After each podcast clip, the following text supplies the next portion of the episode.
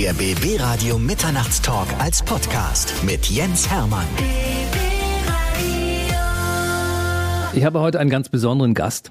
Begrüße bei mir Claudia Obert. Ich freue mich, dass du da bist. Ja, und ich erst. Ich bin entzückt, dass ich hier sitzen darf. Und Absolut. vielen Dank für den tollen Empfang mit mittlerweile dem dritten Piccolo Champagne. Es ist so, wie du dir das wünschst, oder? Es muss doch alles auch ein bisschen passen, ne? Es ist jetzt keine große Sache, aber äh, ich bin jedes Mal entzückt. Wenn Leute genau das machen, was, was du dir so wünschst und vorstellst bei einem Radiointerview. Ja, da habe ich jetzt noch nicht so viel Erfahrung. aber ein lächelnder Herr sitzt mir gegenüber und der erzählt mir schöne Dinge. Das ist so, tatsächlich. Eines Tages klingelte mein Telefon und unser gemeinsamer Bekannter André Mertens dran, bekannt als Star-Friseur der Hauptstadt. Deshalb bin ich da auch in Genau. Arbeit. Ne? Ich meine, man sieht es nicht. Ich bin gestern geschnitten, gefärbt, geföhnt. Ja, ich hoffe, die Zuhörer können spüren. Mhm, definitiv. Und ansonsten sage ich, es sieht ganz hervorragend aus. André Mertens hat eine gute Arbeit geleistet und er drückte mir quasi oder drückte dir das Telefon in die Hand und hat gesagt, ich habe einen sehr interessanten Gast für dich. Und dann hast du gesagt, hallo, ist die Claudia Obert. Jetzt kannst du nicht mehr absagen. Nee, das ist ein paar, paar Wochentage her und spontan wie wir sind, sitze ich jetzt hier und wir erzählen ein bisschen aus dem Nähkästchen. Ich finde das schön. Wir müssen deine Story mal erzählen, weil die Claudia Obert Story ist wirklich eine sehr außergewöhnliche Geschichte, wie ich finde. Du bist ja auf dieser Welt zu Hause. Wenn ich das so sehe, Wohnort Berlin, Hamburg und parallel bist du auf Ibiza. Also du bist ständig irgendwie in Bewegung, hat man so das Gefühl, ne? Ich bin eine Nomadin, ja. Ich habe auch eigentlich keine große Wohnung persönlich. Ich wohne entweder im Hotel, was auch sehr schön ist in Berlin, mit Swimmingpool, das Schlosshotel Grunewald. Am liebsten wohne ich im Hotel oder bei Freunden und zeige mich dann natürlich immer großartig erkenntlich. Ich habe in der Tat da war das Fernsehen auch zugegen. Das ist ein Spruch von einem aus dem Fernsehen. Sagt er, jedes WG-Zimmer auf St. Pauli ist teurer als dein Apartment. In Hamburg war das, ja. Und ich glaube schon, dass ich anders bin als die anderen. Ich habe nicht solche Standards. Ich will nicht mein Haus, mein Mann, meine Kinder, meine Firma. So ein bisschen Firma braucht man natürlich schon, weil man ja eine kleine Goldmine braucht für sein Geld. Ich war in meinem ganzen Leben nie auf der Lohnsteuerkarte. Ich war immer freiberuflich tätig.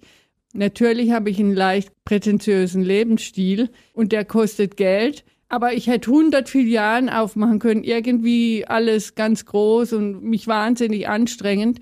Mein Limit war früher immer 1000 Mark und jetzt 1000 Euro am Tag. Und das ist unter Unternehmern wirklich keine Summe, keine große. Und mehr kann im ganzen Leben nie verbrauchen, weder wenn ich jeden Tag zum Friseur gehe, noch wenn ich mich jeden Tag nur Champagner trinke. Und diese wahnsinnige Gier, die geht mir total ab. Für mich ist wichtig, etwas zu benutzen und nicht etwas zu besitzen. Mhm. Aber 30.000 im Monat ist ja schon mal, das ist ja mal eine Ansage und die muss man sich erstmal erarbeiten und du hast es aber alles immer selbst gemacht und deshalb müssen wir natürlich deine Geschichte mal erzählen in aller Ausführlichkeit. Du warst schon als, als kleines Mädchen, du bist ja in der Nähe von äh, Freiburg im Breisgau geboren ne? oder direkt in Freiburg.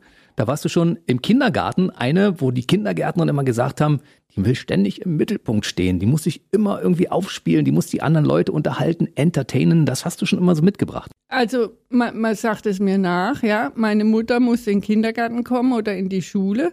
Und dann hat der Lehrer gesagt, die hat einen krankhaften Drang, immer im Mittelpunkt zu stehen. Ich habe immer Unfug gemacht, aber gleichzeitig, Gott sei Dank, war ich so talentiert, dass ich auch immer die beste Schülerin war.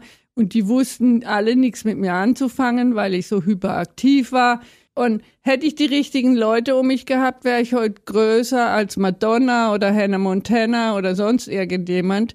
Ich muss schon sagen, meine ganze Jugend, die haben immer einen Daumen drauf gehabt, immer einen Deckel auf mich. Ich habe auch viel angestellt, aber ich finde es jetzt auch nicht besonders erwähnenswert. Es war, wie es war. Daumen drauf. Das heißt, die haben dich immer begrenzt in deinem kreativen Schaffen. Ja, an meiner heiligen Kommunion zum Beispiel, da war ich das erste Mal beim Friseur. Ich eine Wahnsinnsfrisur und ein Wahnsinnskleid. Und dann fand ich mich zu schön, um in der Bank zu sitzen. Und dann bin ich dreimal hin und her und habe eine Hostie abgegriffen da vorne, ja. Also ich war schon immer auf Show aus. Und ich habe in meinem ganzen Leben nie eine Manschette gehabt, irgendwas zu sagen, dass die anderen stutzen, ja. Denen fiel immer die Klappe runter. Ich, ich war in meinem ganzen Leben, war mir nichts peinlich oder Hemmungen, das kenne ich gar nicht. Aber dann warst du doch bei deinen Mitschülern auch sehr beliebt, oder? Nicht wirklich. Nee? Ich wollte mal Klassensprecher werden und dann hatte ich eine Stimme und das war meine einzige. Das ist Ich war wahr, sehr oder? unbeliebt, doch. Ich war, Was? Weil, weil, wenn du so auffallend bist, ja, ich meine, heute ist ja jeder, der Diversifikation ist ja in aller Munde. Entweder Hm. du bist all fat, ist egal, umoperiert, scheißegal. Du kannst Titten haben, gar keine oder, oder wie Melonen, auch egal. Aber damals, ich fiel komplett aus der Rolle. Aber ich hatte so viel Rückgrat, dass mir das egal war. Wenn mir jemand die Zuneigung verwehrt hat, das war mir so egal. Ja, ich hab, war immer ein mega Fels in der Brandung und safe, so selbstbewusst, mir konnte wirklich niemand an Karren fahren, Aber du warst die beste Schülerin damals. bis ich 16 war.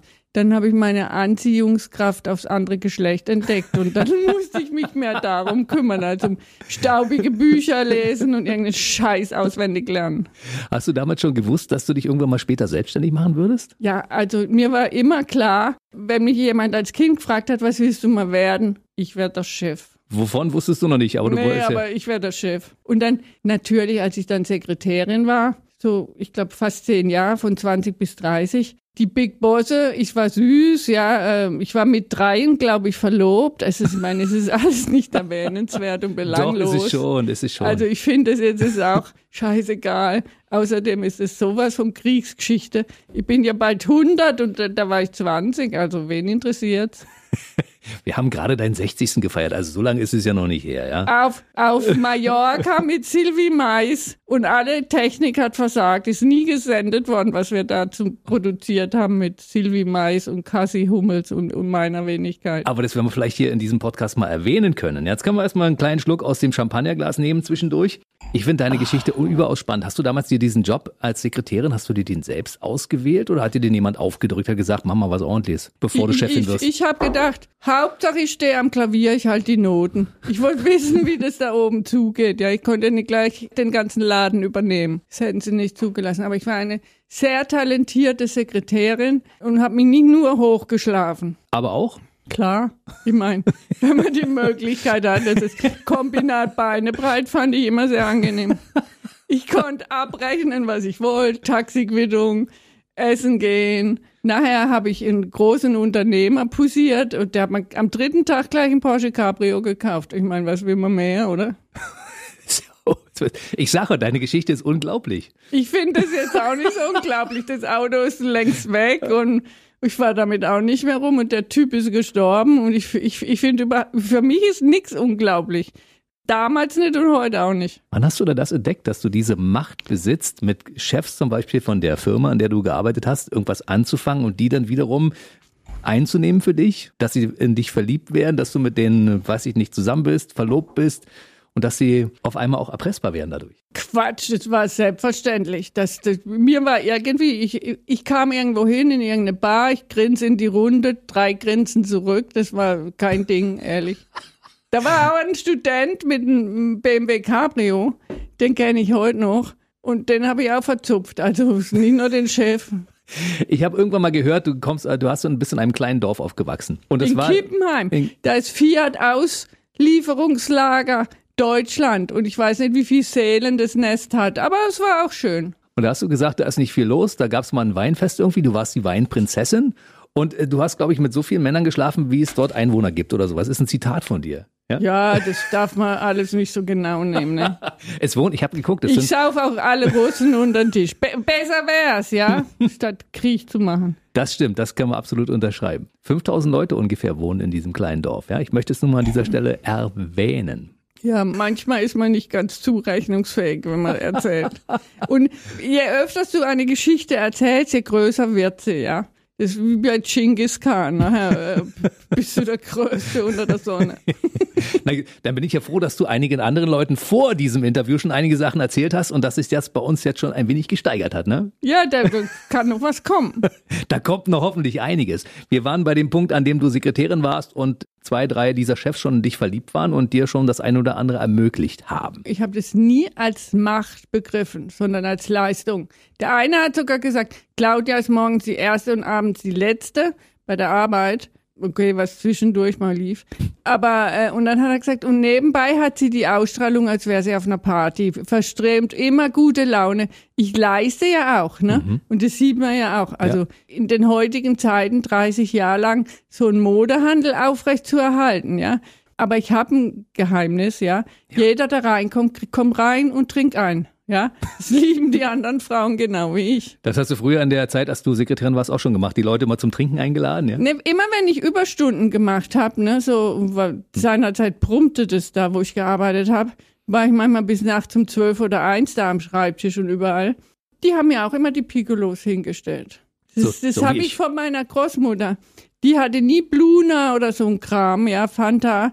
Als kleines Mädchen hat sie immer, ich sag, Oma Wasser, zack, einen Schuss Wein rein, den sie selber angebaut hat. Und wenn es mir schlecht ging aus irgendeinem Grund, hat sie mich mit Schnaps eingerieben von oben bis unten. Deshalb ist so mein Drang zum Alkohol. Mhm. C'est la vie. Und äh, die, offensichtlich bekommst du ja auch. Ja, ich meine, ich bin 60 Jahre, die sehe so gut aus, ja, für 60 und bin so cool. Ich meine, ich sah auch für drei verdammt gut aus und war cool.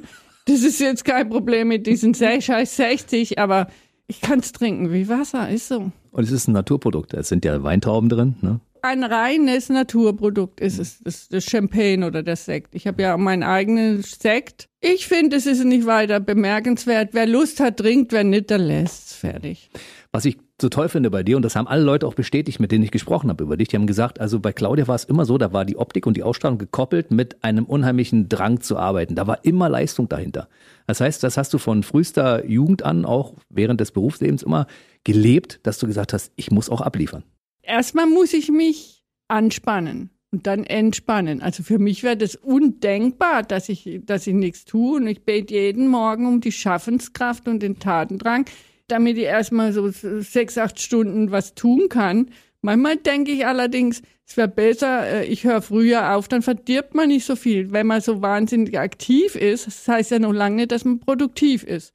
Man muss eine Sache können, dann bringt's Geld, ja? Mhm. Und dann bringt's Erfolg und nicht, wenn man rummorkst. Aber du warst ja damals schon produktiv. Also ich war, ich war in irgendeiner Weise, war unterm Strich immer was übrig. Du hast damals auch nebenbei noch Fremdsprachenkorrespondentin, glaube ich, gelernt. Und ja, das war auch so eine Geschichte. Da, da war ich in, Baden-Baden bei der Industrie- und Handelskammer und, und musste da in die Prüfung und hatte das ganze auswendig gelernte Zeug nicht drauf, weil ich ja immer in Paris war. Das war ja noch schlimmer als sonst wo. Mit Saufen und Kas Rumkaspern und Partys und sowas alles. Da hatte ich überhaupt keine Muse. Aber irgendwie hatte ich das Gefühl, ich muss einen Berufsabschluss machen. Stehe ich da in Baden-Baden. Die haben alle die Kopf geschüttelt. Und dann fiel mir so an, ja, ich habe schon einen Job in Hamburg und tralala. Wir haben noch nie jemanden ein Zeugnis gegeben, der so schwach ist wie du, aber geh nach Hamburg und Ruhe in ihr Hamburg. Die mochten mich, aber ich, ich hatte nicht den blassesten Dunst von der Ahnung bei dieser Prüfung. Und dann habe ich denen mal ein paar Scherze erzählt und dann haben die gesagt, schicken wir die nach Hamburg. Aber stimmt es oder ist es nur eine Geschichte, die mir jemand erzählt hat, dass du als Kind mal abgehauen bist nach Frankreich und dass man dich da irgendwie mit Interpol gesucht hat? Ja, mit, ah, da war ich dann in, in Saint-Tropez und, und dann habe ich irgendwie so gleich eine miese Stimmung gekriegt und habe zu Hause angerufen. Und dann hat mich mein, der jetzt nicht gerade in meiner Gunst steht, Bruder, abgeholt in Saint-Tropez und dann habe ich gesagt, ich gehe jetzt alleine nach Hause, es macht ein besseres Bild. Und dann etwa 50 Meter von unserem Elternhaus hat mich Interpol auf. Ich sage, jetzt bin ich schon so weit, ja. Jetzt braucht er mich auch nicht mehr Aufgaben. Bin mit zum LKW-Brummifahrer da runtergefahren, der war entsetzlich nett. Und alles und dann sagte er, du spinnst total, aber wir liefern dich da jetzt in Marseille ab und guten Weg. Wie alt warst du da? 14, 13, 12, ich weiß es auch. Aber es war irgendwie ziemlich lustig. Du warst eine Rebellin schon immer. Ich hatte, ich finde da nichts dabei, dass man mal abhaut. Warum auch nicht? Und kann man mal einen kleinen Ausflug machen. Sprachst du so ein bisschen Französisch auch oder hast du oui, gesagt, oui, je parle très bien français. Ich bin Sprachentalent. Ja, das habe ich schon gemerkt, ja. Da war ein Nachbar, der hatte eine Tochter aus Amerika. Nach einem Jahr reiste die ab, konnte kein Wort Deutsch und ich war perfekt zweisprachig. Naja, perfekt, ich weiß nicht mal, wie das geschrieben wird, egal. Aber ich konnte ganz gut Englisch. 14 warst du damals, als du abgedampft bist. Ist dir deine, deine Oma da hinterhergefahren? Ich glaube, das war eine Passage in deinem Buch, ne? dass deine Oma nee. auch nach. Mit, mit meiner Oma, da hatte ich schon mein Porsche Cabrio, ich fahre zu meiner Oma auf den Hof und hat sie gesagt, Claudia, du machst die Musik immer so laut. Man meint, der Propagandawagen vom Dritten Reich kommt, echt. Kann man das ein bisschen leiser machen, wenn du kommst? Naja, und dann habe ich gesagt, ja, wo fährst du hin? Ich sage, ich fahre nach Saint-Tropez. Ich sage, Oma, letzte Chance komm mit. Und sagt, ja, ich müsste ja nur einen Kasten und ein paar Kleider in den Koffer. Da hat sie gemacht und dann tu mir noch eingefallen, fahren wir nur über Grafenhausen, das ist da bei Herbolzheim ums Eck. Ich sag, da fahren wir nur bei einem vorbei, ich will nur ein bisschen angeben. Wer angibt, hat mehr vom Leben. Also da bin ich, glaube auch ein kleiner Angeber. ich übertreibe immer maßlos und mache eine Riesenwelle. Aber es funktioniert ja. Und dann bist du mit der Oma nach Frankreich gefahren. An die Côte d'Azur. Oma, Côte d'Azur. Wenn es ja zu schnell ist, sag Bescheid. Dann hat sie gesagt, bin ja wesentlich älter als du. Ich glaube, du hängst mehr am Leben als ich. Fahr. Also deine Oma war auch so eine coole Person wie du, ja? Ja, hat sie gesagt, fahr. ich sehe sie heute noch, fahr. Ist ja unfassbar. Es kamen noch ein paar Punkte in deinem Leben, die ich überaus bemerkenswert finde und auch erwähnenswert finde. Du warst mit 17 schon mal schwanger und du hast das Kind verloren, ne? Ja, das war mit 17. Das ist jetzt 43 Jahre her. Also das habe ich längst verkraftet. Davon abgesehen, oh Gott, das arme Kind. Ich meine, gut, der wäre jetzt heute, wüsste er auch, wo vorne und hinten ist. Aber ich, ich hätte nicht 20 Jahre lang mich um ein Kind kümmern können, um den Zustand. Wäre ich Lothar Matthäus, würde ich jetzt heute Kinder kriegen. Heute hätte ich Bock zu. Ehrlich, weiß Gott, hätte ich heute Bock zu. Ich vermisse ein Kind. Du hast ja immer Leihkinder sozusagen, ne? Also ich sehe das ja immer, wenn irgendwelche Freundinnen vorbeikommen bei dir, dich besuchen oder so, dann sind ja an den Socials auch immer Kinder, die gerne auch bei der Tante Claudia sind, ne? Hat man so den Eindruck. Im Spiegel war ja der Artikel Die verrückte Tante. Ja, mhm. weil ich, ich lasse denen alles zu, ich kaufe denen alles, ich gehe mit dem zum Dom rauf und runter, ne? Ich hatte mal eine, eine Freundin von mir, hatte einen kleinen Sohn und der hatte einen Freund, das war der Sohn von der Hausmeisterin, ja, die, die hm. nicht so äh, well-to-do waren. Und sag kommt der nehmen wir mit und dann gehen wir auf den Dom. Dann habe ich den 100 Euro gezeigt und sagt, wenn die weg sind, dann gehen wir nach Hause. Für das ärmere Kind war das der Wahnsinn und sagt, wirklich? Meint sie das ernst? Und sagte der andere, nee, dann holt sie den nächsten 100 raus. so eine Tante hätte jeder gerne an dem Alter gehabt, so wie dich. Ja, ich sag ja, also wenn ich mit Kindern, ich hatte zwei Mädchen in Urlaub, ich sag, muss jetzt zum Friseur, Pediküre, Maniküre, dies und das. Ja, das wollen wir auch. Ich sag, ja, das von mir aus, lass euch das machen. Hast du sie mitgenommen, ja? Ja, und nach drei Tagen, nachdem die drei Tage bei mir in Hamburg waren, rief der Vater an und dann sagt die eine, du, ähm, der lebte in Scheidung und sagt das eine kleine Mädchen, so, ich will mich jetzt auch von dir scheiden lassen. Ich will mit Claudia leben. Kinder sind die Bombe, echt. Kinder sind einfach a dream. Aber ich glaube, auf diese ganzen Jahrzehnte, die man die begleiten muss, ich glaube, ich wäre nicht geeignet dann wirklich als Mutter. Aber jetzt mittlerweile mit 60 bist du an dem Punkt, wo du sagst, ich hätte jetzt gerne Kinder? Ich habe ja immer gesagt, ich bin ja selber noch ein Kind, aber jetzt, wo meine Eltern gestorben sind, fehlen mir auch irgendwie so Anchor Persons. Mhm. Aber was soll's. Es ist der Lauf der Welt, es ist Schicksal. Ich muss jetzt sehen, wie ich allein weiterkomme.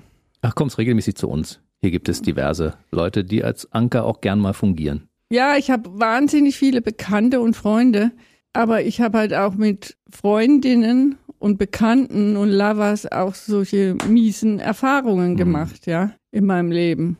Ich verlasse mich schon auf mich. Und ich wusste, mein Vater war letztendlich wahnsinnig streng und meine Mutter war auch nicht viel besser.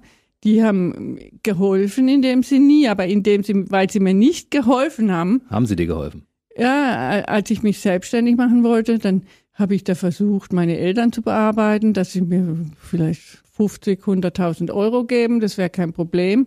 Dann hat mein, meine Mutter gesagt, ja, sie macht es, sie findet es gut.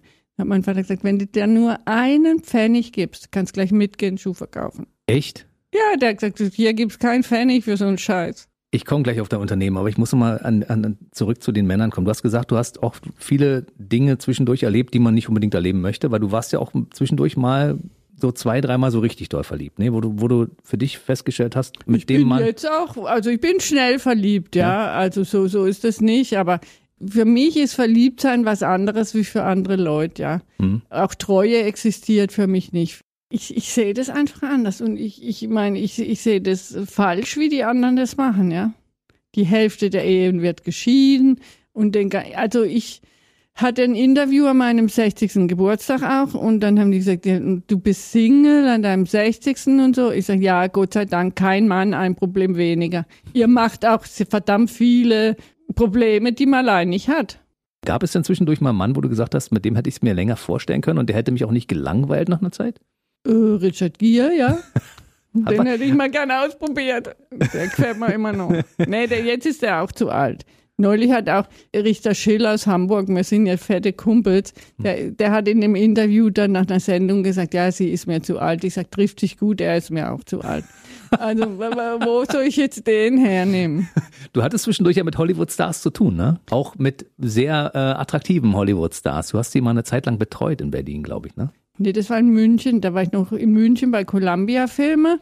Da hatte ich mit Catherine Zeta-Jones zu tun in dem Film Zorro und so. Ne? Mhm. Und mein Gott, äh, ich habe den ganzen Tag angehimmelt, weil sie so schön war. Aber Mel Gibson war doch auch in deiner Nähe irgendwie, ja, aber ne? ich finde jetzt, Mel Gibson ist nichts zum Anhimmeln. Der war, der war überhaupt nicht mein, mein, mein Beuteschema, ne? Aber Richard Gere wäre es gewesen, Hollywood ja? in Pretty Woman oder in American Gigolo, ja. Und also ich habe viele Schwärme, ne? Hat lass gefallen. hören, lass hören, lass ja, hören. Äh, aus der Starliga, ja, wer hat die nicht? Selbst Romy Schneider und Lady Di und hm. Marilyn Monroe, ja. Und gerade wenn man diese Frauen anguckt, die waren alle so zerbrechlich, die haben es auch nicht geritten. Und ich war einfach wirklich stark. Hm. Und bin auch noch stark. Das heißt nicht, dass ich glücklich bin, aber ich bin stark und ich lebe mein Leben und ich verdiene mein Geld und ich kann mir was erlauben. Und mir spuckt keiner in die verdammte Suppe. Das ist gut. Aber stark und glücklich wäre ja auch eine gute Kombination. Ja, oder? aber ich hatte so einen Heiratsschwindler, in den war ich total verknallt, ja. Also brauchen wir jetzt auch nicht ausführen. Ne? Doch, lass uns mal erzählen. Ist denn eine spannende Geschichte, wenn du das erzählst. Der hat mich angetriggert auf Social Media und dann eine Freundin von mir sagt, das sieht so gut aus, triff dich mit dem. Also gut, als sie ja mache ich. Ich triff mich mit dem in München lasse ich mich da abholen von dem irgendwo und der sah echt gut aus und es war gerade Vollmond. Ich habe den mitgenommen ins Hotel und dann habe ich ein halbes Jahr mit dem rumgekaspert. Er war gerade pleite. Ja, okay, kann immer mal passieren. Hätte mir auch schon oft passieren können. Und dann habe ich ihm ein Auto geleast oder gemietet bei Sixt und dies und das und rauf und runter. Und dann irgendwann habe ich, war das halt so, er konnte gut massieren und dies und das, ja, alles gut und schön, aber jeden Tag das Scheiße ums Geld. Auf hm. Ibiza hat er gesagt, du zahlst ja eh für alle, für deine Assistentin, für diese und jene und welche und für mich natürlich auch. Gib mir das Geld, das sieht im Beachclub besser aus, wenn ich bezahle. Also gut, ich gebe dem 5000 Euro oder was, ja. Alle sagen, oh, Claudia hat einen neuen Freund und ist der großzügig und lauter so eine Scheiße. Also so ging das Tag aus, Tag ein, bis ich die Schnauze voll hatte. Dann hat er auch noch gesagt, und abends sitzt sie nur auf dem Sofa mit ihren Jogginganzügen. Ja, wenn nach zwölf Stunden Arbeit, soll ich dann Frack und Zylinder auf dem Sofa sitzen? Der ging mir dann so gegen Strich, dass ich gesagt habe, komm, da hat er Maurers Lochglas und Feierabend. Und dann war es für dich erledigt. Wie lange hast du Liebeskummer? Also, ich habe nicht länger wie eine Zigarettenlänge Liebeskummer, weil das echt nichts bringt. Und wenn, wenn du dann feststellst, dass du den Hallo drin nicht brauchst, dann Tag und Tschüss. Claudia, wir trinken mal kurz auf dein Glück. Ich drücke dir wirklich von ganzem Herzen die Daumen, dass irgendwann mal der vorbeikommt, wo du sagst, der betrügt dich nicht, der bescheißt dich nicht und der ist voller Liebe und der ist für dich da. Und der sieht auch noch gut und der aus. Sieht auch noch gut und, aus. Und, und fickt wie ein Tier. genau, das wäre die Kombination, die du dir. Und der muss auch noch ein Fable haben für Champagner zum Beispiel, ne? Nee, der kann Rotwein trinken ja, oder der kann Wodka saufen. Das ist mir alles egal. Hauptsache er bringt die Punkte mit, die wir gerade genannt haben. Meinst du, dass es diesen Mann tatsächlich gibt? Nee, sonst hätte ich ihn schon längst. Und diese Hu Art Hurensöhne, ja, die sind genau wie die Hurentöchter. Kaum sind sie aus der Tür, gucken sich schon wieder um. Du meinst, dass wenn ein Mann diese Punkte alle, die du gerade aufgezählt hast, mitbringen würde, dann wäre er unterm Strich untreu? Weil er wäre sich ich dessen bewusst. Ich nicht als dieses Untreu nehme ich nie im Mund, ja. Aber er ist einfach gefährdet. Deshalb habe ich mich heute auf dieses Interview gefreut, weil ich habe so gedacht, die Claudia Obert hat so einen tollen Blickwinkel, die ich aus meiner Perspektive nicht sehen würde. Aber sie eröffnet mir die. Gelegenheit macht Diebe. Ja, du hast schon so viel erlebt und deshalb bist du heute hier, um die Geschichte zu erzählen. Super. Fühlt sich noch wohl bis jetzt. Wunderbar. Dann lass uns mal über dich als Geschäftsfrau reden. Du hast 1990 angefangen, das erste Mal mit Mode zu handeln, weil du ein Faible hast für Schuhe und schicke Mode? Oder warum hast du dich dafür entschieden? Du hättest ja was anderes machen können. Ich meine, du bist ja auch eine Entertainerin. Du hättest sofort eine Karriere auf der Bühne starten können zum Beispiel. Aber du hast dich entschieden, Klamotten zu verkaufen und Schuhe. Also Eine Ware zu verkaufen ist einfacher als eine Dienstleistung. Aber ich meine, ich habe darüber nicht nachgedacht. Ich wusste, wie hoch die Margen sind. Ja, wenn du eine, bei einem Superbrand etwas einkaufst, dann ist die Marge mal 10. Also kostet 100 Euro in der Fabrik und wird nachher für 1000 Euro oder 2000 verkauft. Dann habe ich gedacht, also diese Marge können wir kappen. Und dann habe ich so genannt Lean Selling, der nackte Verkauf von Luxusprodukten. Wertschöpfung heißt Kostenkette, ja. Ich hole in der Fabrik die Schuhe, hochwertige Schuhe, ja, nicht jetzt irgendwie aus Vietnam oder China, sondern alles aus Italien, auch mein ganzer Strick, die ganzen Klamotten und dann schlage ich relativ wenig drauf, dann werden die Leute viel kaufen. Dann muss ich kleine Brötchen backen, aber dafür backe ich sehr viele Brötchen und dann die Rechnung geht auf. Und das war auch jahrzehntelang so. Im Moment geht die Rechnung nicht so auf, wegen dem scheiß Corona und dem Krieg. Aber egal. Dann habe ich das so genannt, der nackte Verkauf von Luxusprodukten, weil sie nicht mit Kosten behaftet sind. Ja, ich habe ja nicht diese Werbekampagnen gemacht, nicht diese Luxusläden mit Marmorfußboden und goldener Türklinge. Und der Gag war des Jahrhunderts war in Berlin im Logenhaus, weil ich das einem Journalisten erzählt habe und der hatte Headline der nackte Verkauf. Der Mann hat gemeint, da verkaufen nackte Frauen. das war das Geilste überhaupt, bis ich dem ausgeredet hatte, dass ich mich nicht ausziehe, um ihn irgendeine Scheiße zu verkaufen. Also ich habe wirklich jeden Tag im Prinzip irgendeinen Fun in diesem gottverdammten Klamottenhandel. Da kommen die an und wollen nackte, der nackte Verkauf. Das heißt einfach ein von Kosten entschlagtes Produkt habe ich nacktes Produkt genannt, nackter Verkauf. Hm. Ja, wirklich kamen ein paar Rentner an und haben gesagt, wo sind hier die Nackten? Also. also du wolltest von, von Hause aus, und das war der Grundgedanke, Luxusprodukte Leuten zugänglich machen, die auch nicht so einen großen Geldbeutel haben. Der Spartrieb ist stärker als der Sexualtrieb, sage ich immer. Und die Reichen hängen mehr am Euro als ein Schwein am Leben, ja. Also es ist unglaublich, wie viel betuchte Leute da angetanzt kamen, weil sie dachten, sie können ein paar Taler sparen. In Hamburg an, an der Alster, da brannte ich ja rum und habe Zettel verteilt, habe die alle anmoderiert. Wusste ich ja nicht, wie die heißen. Frau Herz von Chibo, Bayersdorf, Nivea, sonst was alles. Die Reichsten der Reichsten kamen da angetigert. Und wollten alle ein Schnäppchen machen. Also man kann sein Geld auch verblöden, hat Dieter Bohlen gesagt, ja. Auch ich, ne? Also ich, ich gehe sehr äh, stringent mit meinem Geld um.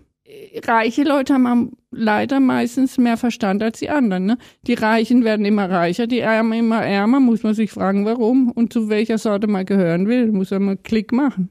Aber ich glaube, die Sorge der Reichen, irgendwann arm zu werden, ist viel, viel größer als umgekehrt. Ne? Also für mich ist, ist ja, wenn man sich ein bisschen was erlauben kann. Ich, ich fühle mich, ich will nicht sagen, ich fühle mich reich, aber das Geld muss einfach reichen, dass ich spontanen Anwandlungen nachgehen kann. Ja, ich kann spontan irgendwo hinfliegen. Es war so scheiß Wetter, dann sage ich zu meiner Freundin, komm, ich lade dich ein nach Dubai und Abu Dhabi. Die hatte das Geld nicht dazu. Ich bin auch kein Typ, der, der, der, der die Gegenwart von Reichen sucht. Ich suche die Gegenwart von Geilen. Geil im ich, Sinne von körperlich aktiv. Geistig. Geistig also, auch, okay. Und ich muss auch wirklich sagen, also man kann da keinerlei Statistiken aufstellen, die Reichen sind so und so, die Armen sind so und so, die, die, was weiß ich. Es gibt eine bunte Mischung, es ist wie eine Tüte Haribo-Bärchen, die Menschheit. Aber das Schöne ist ja, und das haben auch alle Leute bestätigt, mit denen ich über dich gesprochen habe, dass du sehr großzügig bist tatsächlich. Ich meine, wenn du eine Freundin mal kurz einlädst nach Dubai, weil die sich das nicht leisten kann, dann ist das doch ein sehr nobler und edler Zug von dir. Der noble und edle Zug ist eher der, dass ich dann nicht allein hocken will. Da sind wir wieder beim ja, Thema. Nein, ne? es ist, es ist, man bekommt nichts ohne Gegenleistung. Also, ich bin jetzt kein Mann und die mussten nicht mir hier irgendwie sexuell zur Verfügung stehen und ich, die sah Bombe aus, die, die ist Bombe, ne? Die sieht aus wie Brigitte Bardot und die ist 25.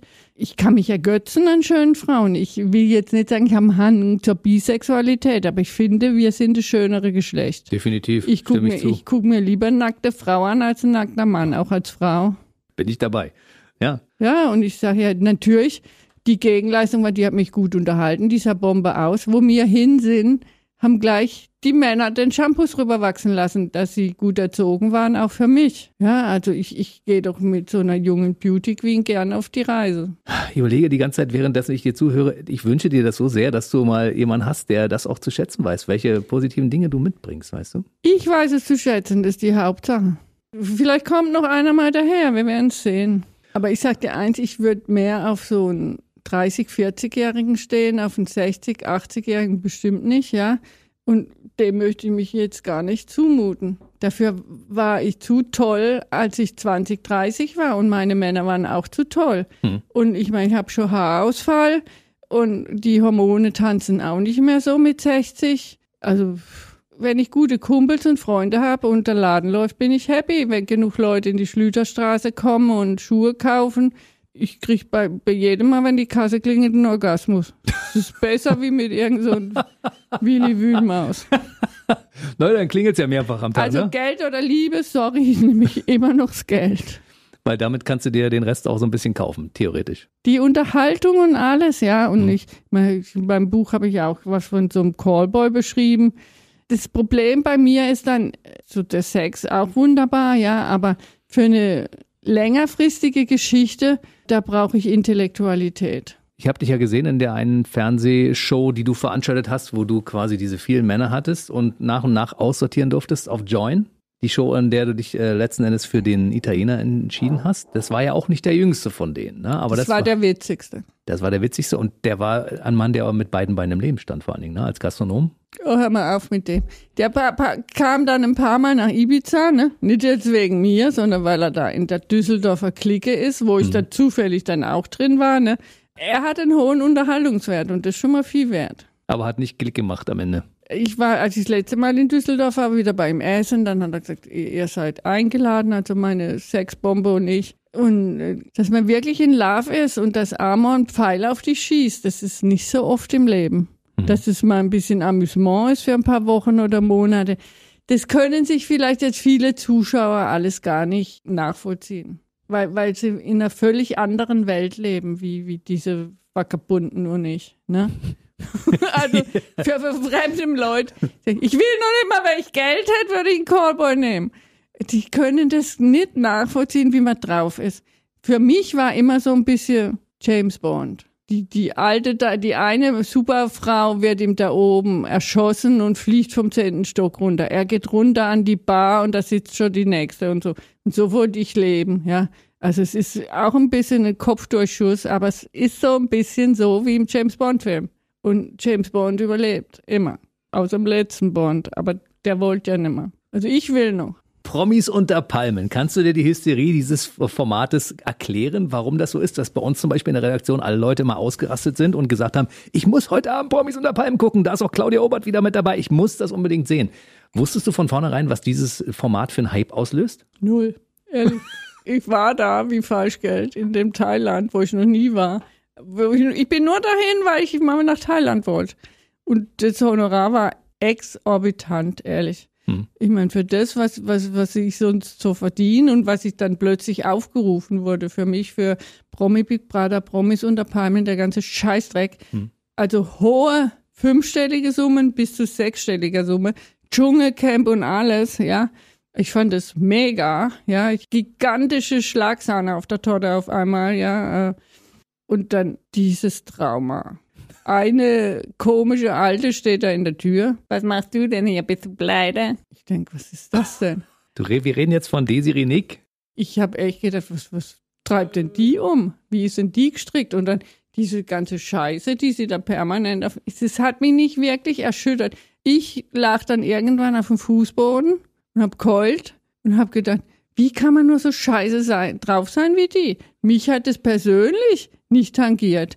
Ich, ich lag da nur rum und, und, und hab keult und dann kam noch dieser Lutscher und sagte, geht's dir nicht gut oder was hast du?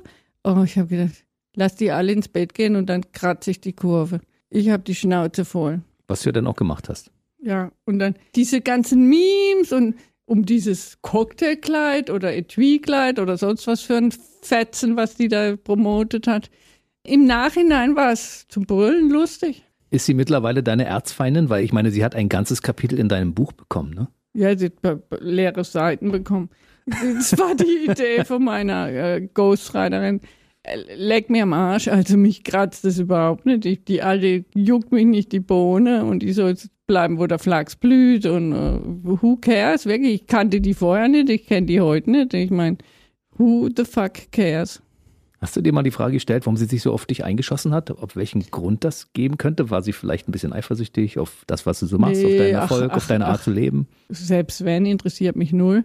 Das ist ja ihre, ihr Geschäftsmodell. Die sucht sich immer irgendwelche Leute auf, anflattern, wie so eine Möwe. Anflattern, anscheißen, abflattern. Ich meine, es ist aber nicht so die Unterhaltung. Irgendwie war das ähm, die ganze Chose verfehlt, ne? Ich meine, das haben die auch im Spiegel geschrieben. Claudia Obert ging aus der Sendung und hat die ganzen Sympathien mitgenommen. Also das hätte ich eigentlich vorlesen sollen. Also das gibt mir natürlich schon Wasser auf meine Mühle. Hm. Das Grand es ist aber immer so. Äh, selbst wenn Eifersucht und Gier und diese ganzen negativen Eigenschaften, die bringen nichts. Wenn, wenn du zu den Leuten sagst, kommt rein, trinkt einen, Grandezza gewinnt immer. Und ich meine, es ist bestimmt bei mir nicht aufgesetzt, denn ich halte es seit Jahren durch und niemand hält es durch, wenn es aufgesetzt ist. Kommen viele Leute eigentlich in dein Geschäft, weil sie persönlich von Claudia Obert bedient werden möchten? Ne, sie wollen mich sich nicht bedienen lassen, das nicht, aber sie wollen, sie einen wollen mit trinken. Dir quatschen, ne? Sie wollen einen trinken, sie wollen ein Selfie machen, sie wollen Spaß. Und das war immer schon so. Gegenüber von uns waren sieben Kinder. Wir waren vier Kinder. Dann waren oben waren noch drei Kinder. Wir haben uns zusammengerottet und dann waren wir eine Bande. Und dann haben wir gesagt, Mama, gehen wir Kirschen klauen oder was machen wir heute? Dann war Diskussion. Dann hat einer gesagt, Schluss, Claudia ist der Bestimmer. und das weil, weil die Leute immer sagen, wenn Claudia irgendwas sich einfallen lässt, geht's ab, ist Spaß, geht's los. Und die anderen stehen heute da noch und schwätzen. und das wolltest du ja mal sein. Du wolltest Bestimmerin sein, ne? Als erstes wollte ich Bestimmerin sein. Und es macht keinen Spaß, allein Spaß zu haben. Du brauchst immer eine Entourage, ja. Ich bin nachher schon wieder im Savoy Hotel mit einer ganzen Gruppe zum Zigarre rauchen und dann gehen wir in Paris Bar und natürlich die Veranstaltung landet auf meiner Creditcard, aber wir werden nachher einen bunten haben. Und deshalb ist das Motto und der Titel deines Buches auch Life is a Party. Man das muss irgendwie sehen, dass man einen Hauch davon abkriegt, ja, weil warum lebst du sonst? Fürs Vergnügen ich arbeite nicht um den Selbstzweck, sondern äh, ich habe eine kleine Goldmine, damit ich das Geld verpulvern kann. Also für den, für deinen also, Lifestyle reicht das aus, ne? Es wäre nicht schlimm, wenn es noch mehr wäre, wär, ja. Ich hätte schon ein paar Mal am Fliegenfänger landen können, ne? In der Pleite, ne? Es war schon ein paar Mal eng. Aber dann habe ich einen Rückwärtsgang eingelegt und habe vor allen Dingen mich fokussiert und viel gearbeitet und dann kam ich wieder durch. Ich glaube, das ist auch das Geheimnis deines Erfolges. Du kommst ja bei, also bei den jungen Leuten bei uns in der Redaktion kommst du so unglaublich gut an. Du hast so viele Fans. Wenn ich mir das anschaue in den Socials, 200.000 Menschen, die dir da folgen und die gucken, was du machst. Also deine Linie, die du fährst, scheint offensichtlich die Linie zu sein, die bei vielen Leuten sehr, sehr gut ankommt. Guck mal, und jetzt, wenn die alle reinkommen in Hamburg, ja, ich bin natürlich extra jetzt möglichst viel in meinen Shops in Hamburg und Berlin. Und immer steht der Sekt auf dem Tisch und immer die Macarons und immer ich war noch nicht einmal arschig und negativ zu einem Fan. Das passt ja auch nicht zu dir. Ja, aber es ist auch anstrengend, ne? Wenn du da im Laden stehst, den ganzen Samstag bis 18 Uhr, ehrlich, ich gehe nach Hause, ich fall um wie ein Sack Beton, tot um in, in meinem Bett, ich bin fertig, ehrlich. Nach sechs, acht Stunden mit, mit Hinz und Kunst da Party machen und einen saufen und so, da, da bist du Bombe fertig. Aber du steckst es gut weg. Also bisher kann ich noch keine Ermüdungserscheinungen sehen, ne? Ja, gut, eine Mütze Schlaf und dann geht's wieder los. Brauchst du viel Schlaf oder kommst du mit wenig aus? Viel. Was heißt viel? Ich gehe oft abends um acht ins Bett und stehe am nächsten Tag um zwölf. Nee, so ganz so krass nicht. Aber ich brauche viel Schlaf, ja. Ich, ich liebe Schlaf und Schlaf ist, ist echt gesund. Das ist so ein bisschen, ich habe das mal gelesen von dir. Du hast gesagt, Luxus ist, dass ich mir selbst einteilen kann, wann ich schlafen gehe, wie lange ich penne, was ich am Tag unternehme, wann ich wohin gehe. Also so ein bisschen die freie Zeiteinteilung ist für dich auch so ein, ein wichtiger Teil des Luxus, den du lebst. Das Verfügungsrecht über Raum und Zeit ist mhm. für mich das oberste Luxus.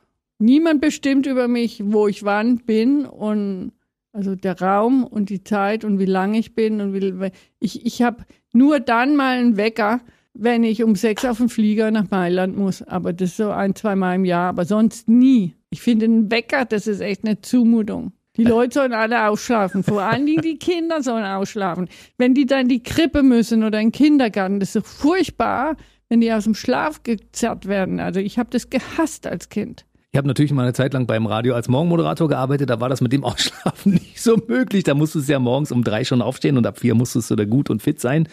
Aber Ausschlafen ist schon ein großer Luxus, muss ich ganz ehrlich sagen.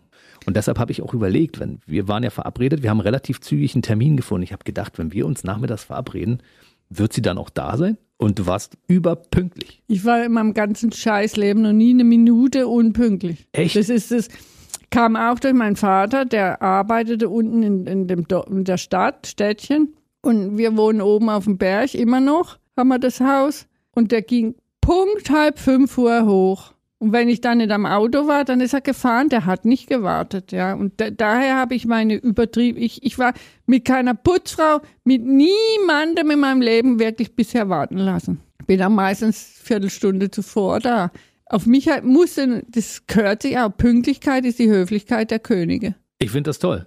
Ich war mir nur nicht sicher. Dadurch, dass wir uns ja noch nicht so kannten, habe ich gedacht, na, mal gucken, ob sie pünktlich ist. Und du warst absolut auf dem Punkt hier. Toll. Jetzt, also die, die erste Regel im Geschäftsleben, Pünktlichkeit. Und das hat nichts zu tun, dass man eine niedere Charge ist. Auch die Top of the Top People sind immer abartig pünktlich. Hardcore pünktlich, Leute. Also merkt euch eins, ohne fangt schon mal, der bleibt gleich liegen, wenn ihr nicht pünktlich seid. Wir haben vorhin über Personalprobleme gesprochen heutzutage und ich meine, du musst als Unternehmerin ja darauf achten, dass du Personal bekommst, was quasi auch in deinem Sinne die Sachen verkaufst, die du anbietest. Und ist Pünktlichkeit bei dir da auch so ein wichtiger Punkt, worauf du achtest bei deinen Mitarbeitern? Pünktlichkeit ist total wichtig und dann ist, trichter ich jeder ein, die da angeschissen kommt mache aus einer Kundin eine Freundin. Also seit 30 Jahren habe ich Dutzende, Hunderte Register im Handy anguckt. Wen ich alles kenne und wer alles meine Freundin ist, weil ich die mal bedient habe und wer mit mir essen gehen will und wer mich einlädt zum Grillen und so. Also ich bin beschäftigt bis ins nächste Leben. So wolltest du das doch gerne haben, oder? Ja, genau so ist es. Ich hatte eine Mitarbeiterin aus Hamburg, die öfters in Berlin war oh, heute Abend lädt mich jemand ein in die Paris-Bar, heute Abend lädt mich ein dahin, dorthin, dort, die will für mich kochen und sonstiges. Für mich ist der Mensch wichtig und nicht ein Laptop oder ein Computer oder der E-Commerce oder dieser ganze Bullshit. Für mich ist nichts Wichtigeres als eine nette Frau. Ich sehe nicht erst eine Kundin, sondern eine Freundin.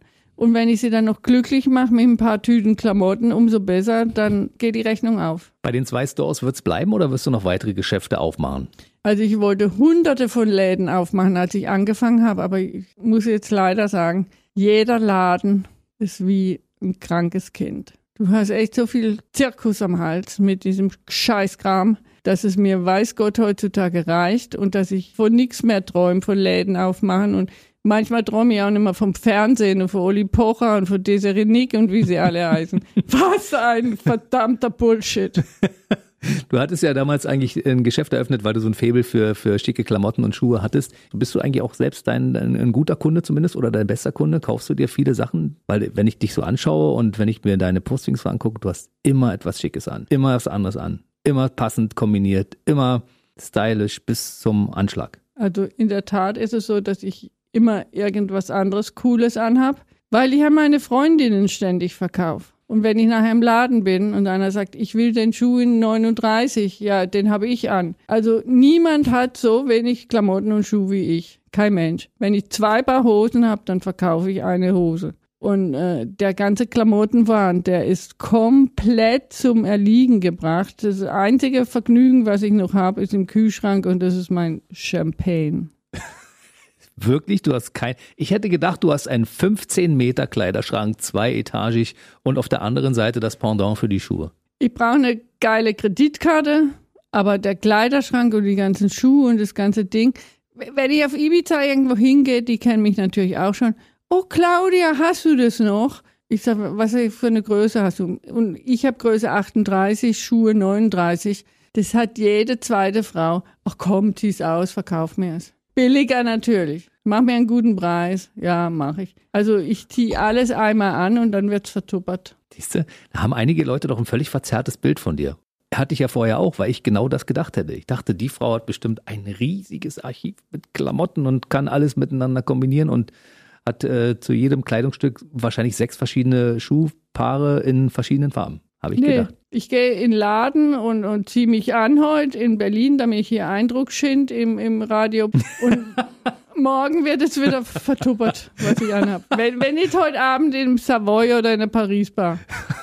Verkaufs vom lebenden Körper quasi sozusagen. Ja, es ist, es, es ist so und es macht den Leuten nichts aus und es macht mir erst recht nichts aus. Ja, die kriegen die Reinigung nachgelassen oder ich, ich hatte mal Ariel Tabs im, im Hamburger Laden. Jeder, der irgendwas wollte, sagt, hier hast du ein Waschmittel dazu, wasch die einmal.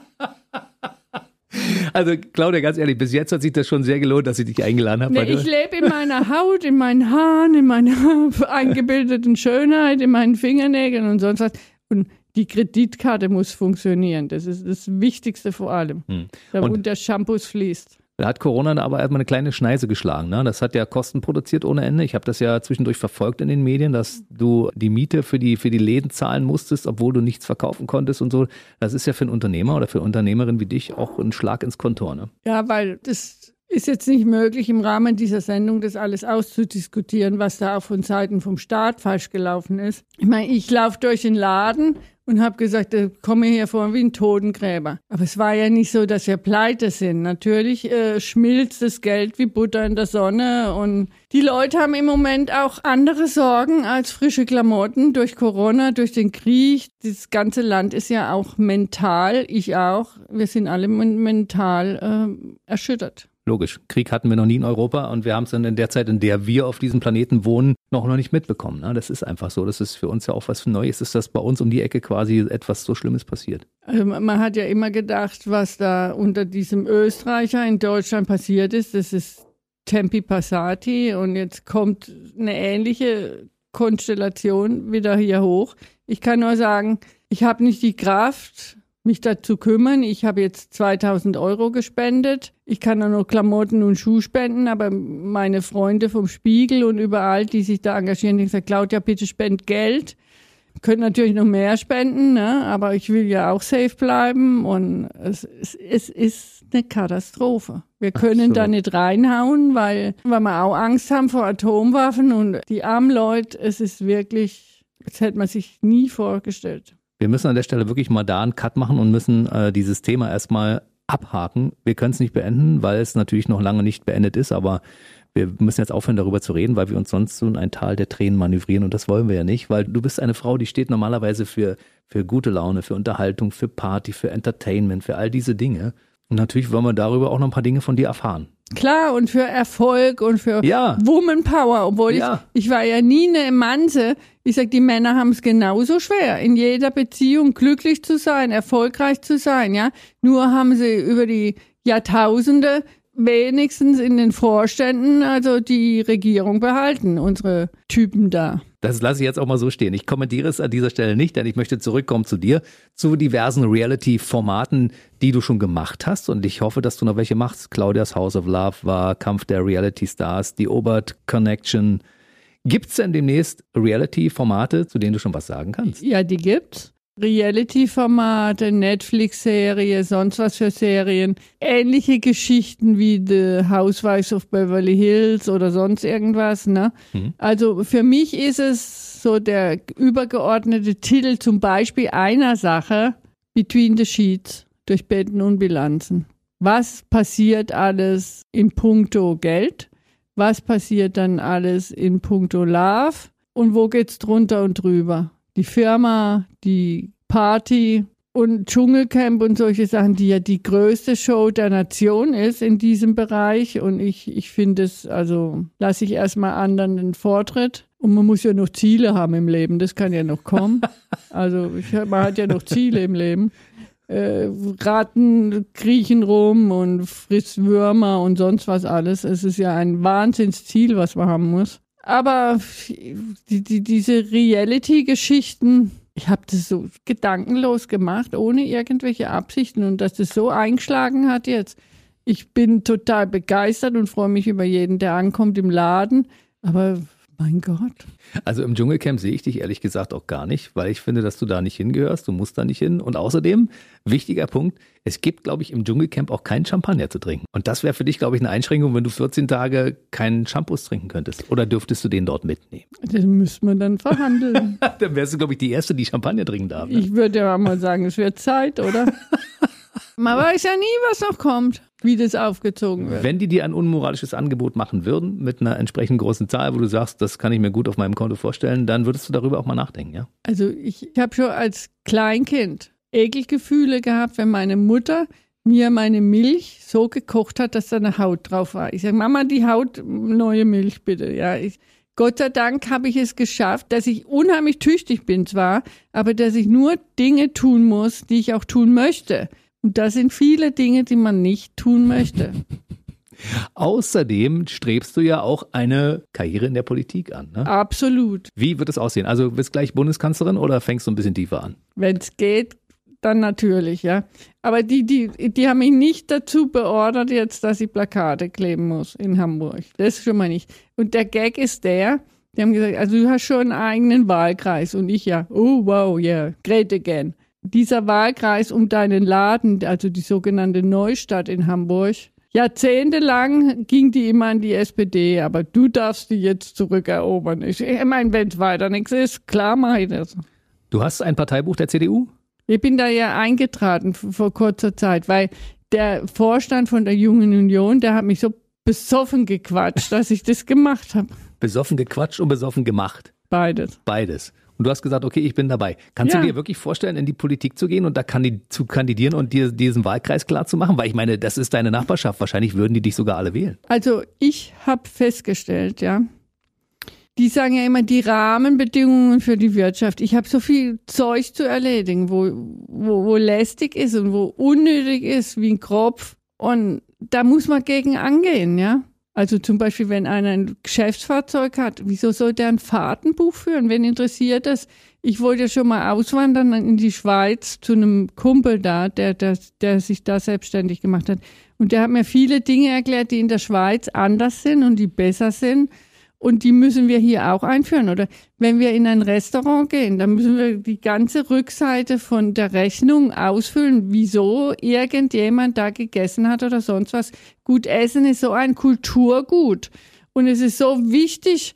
Und ich meine, wenn ich als Unternehmer mit drei Journalisten ein Fass aufmache, dass die nachher mich wahrnehmen in der Presse oder, oder was weiß ich. Aber es sind so Dinge, ja ich meine, was geht das bitte schön das Finanzamt an, ja, mit wem ich essen war und warum und weshalb? Und dann soll ich noch 20 Prozent davon privat übernehmen. Das sind ganz, ganz viele Dinge, die abgeschafft gehören. Und da wollte ich mich mal einsetzen für alle Kleinunternehmer oder mittelständischen Unternehmen, ob es das Fahrtenbuch ist oder Scheinselbstständigkeit von irgendwelchen Mitarbeitern. Das habe ich ganz lang nicht begriffen, was das sein soll, obwohl ich Scheinselbstständige hatte wenn ich freiberuflichen Mitarbeiter engagiere, äh, um flexibel zu sein und dies und das, wir werden so eingeschränkt in ganz vielen Dingen und nicht nur jetzt im Großen mit Corona und mit dem Krieg, ja. Ich würde Sachen in Angriff nehmen, die eigentlich Pillepalle sind, aber die jedem Einzelnen das Leben schwer machen. Na guck mal, dann bin ich ja mal gespannt, ob das mit deiner politischen Karriere nebenbei noch was wird. Ich bin auch gespannt, echt. wenn, wenn, das auch noch was wird, dann schlage ich sieben Kreuze. Du hast eigentlich gar keine dann Zeit Dann lade ich Desiree Nick zum Essen ein. Genauso lassen wir das stehen. Du lädst Desiree Nick zum Essen ein und dann muss sie dich anschließend auch noch wählen bei der nächsten Wahl. Meine Güte. Also wenn ich mir anschaue, was du so alles machst, finde ich, der Tag hat viel zu wenig Stunden für das, was du alles machen wollen würdest und könntest, weil du hast ja auch unglaublich viel Energie. Sagst du so. Und hier ist mein Glas jetzt leer. Mal ist oh. Schluss? Flasche ist leer? Claudia, Flasche leer. Gut. Auf zu neuen Schandtaten ist immer dein Motto, ne? Auf zu neuen bisher unveröffentlichten Schandtaten. Okay, was liegt noch an? Bevor wir jetzt die Schluss machen, möchte ich das gerne noch von dir wissen. Same, same procedure as every year. wir machen weiter. Das heißt, wir sehen uns auch bei Gelegenheit wieder in diesem Studio und machen Teil 2. Ja, wenn ich dann ein hochrangiger Politiker bin.